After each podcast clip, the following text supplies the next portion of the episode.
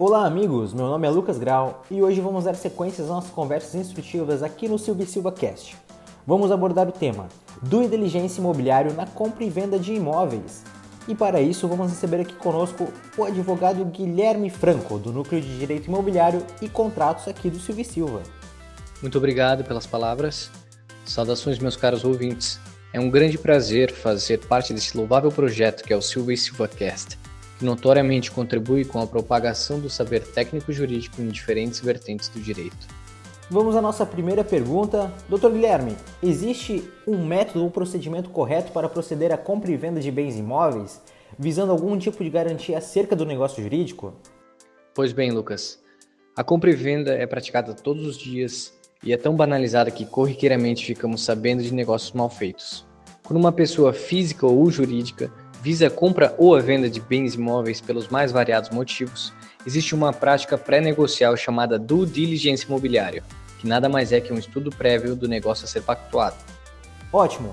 Agora, sobre essa diligência prévia na compra e venda de bens imóveis, qual é o objetivo dela e como se constitui? Vejamos.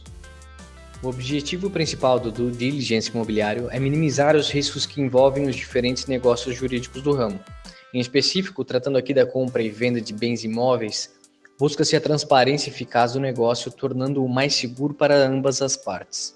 Ademais, este procedimento consiste na arrecadação de informações sobre o imóvel objeto do negócio e das partes interessadas, comprador, vendedor e seus relacionados. Tais informações são provenientes de documentos específicos e vitais que podem, por fim, atestar a existência de riscos prejudiciais para o negócio jurídico. Pelo modo que você expôs o assunto, parece um procedimento muito importante para qualquer compra e venda de bem imóvel. Outra dúvida: este procedimento ele deve ser feito por quem? Realmente, este procedimento obsta vários infortúnios que podem advir de um imóvel embaraçado. Relativamente àqueles que podem realizar tais atos de forma técnica, encontram-se os corretores imobiliários, inclusive pelo fato dessa prática estar em simbiose com a profissão por decorrência legal.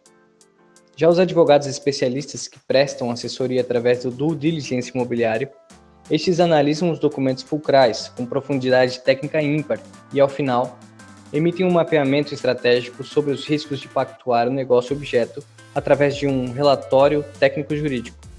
Muito interessante, Dr. Guilherme. Você poderia dar alguns exemplos de documentos que seriam pertinentes angariar e analisar antes de pactuar um negócio jurídico de compra e venda e dar a sua opinião pessoal sobre o assunto?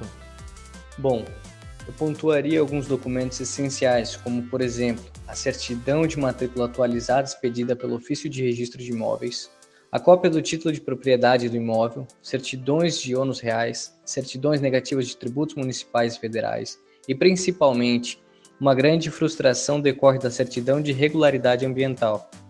Cabe ressaltar que a vasta lista de documentos e que todos agregam um grau significativo de transparência e segurança na compra e venda de bens imóveis.